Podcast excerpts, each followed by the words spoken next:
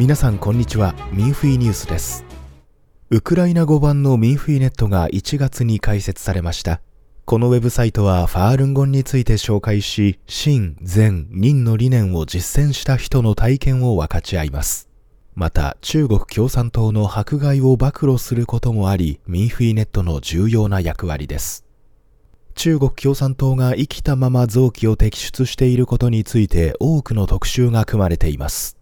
首都キーウの中心部で署名活動を行い、残忍な迫害の状況を人々に伝えています。キーウ中心部の独立広場では連行を実演し、ファールンゴンを紹介する活動を行っています。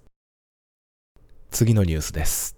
2002年8月、中国の甘粛省と青海省の一部地域でテレビチャンネルを電波ジャックし、中国共産党の虚言を暴く真相映像を放送した有志がいました。当時34歳だった孫長海さんはそのうちの一人です。その後15人が身柄を拘束され、孫さんは懲役19年の不当な判決を受けました。孫さんは20歳で肺結核を患い毎日苦しんでいましたが、ファールンゴンを学び病気が完治したといいます。しかし、乱州刑務所などで監禁された孫さんは、睡眠剥奪、強制接触などの拷問を受け、警官に殴られ肋骨2箇所を骨折し、他の囚人にも殴られ脳震盪を起こしました。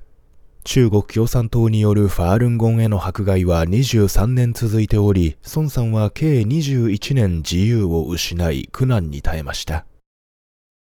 最後のニュースです。ドイツのハノーバーでは毎月市中心部の駅近くでファールンゴンへの迫害停止を呼びかける活動を行っています。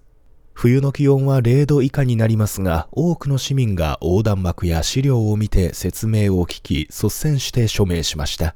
近くを通りかかったジェイコブさんは臓器狩りの話を聞いてそれはひどいと驚きました。アイリーンさんは迫害停止を呼びかける署名を外務省に提出すると聞き、すぐに署名して協力を示しました。ミンフィージャパンがお伝えしました。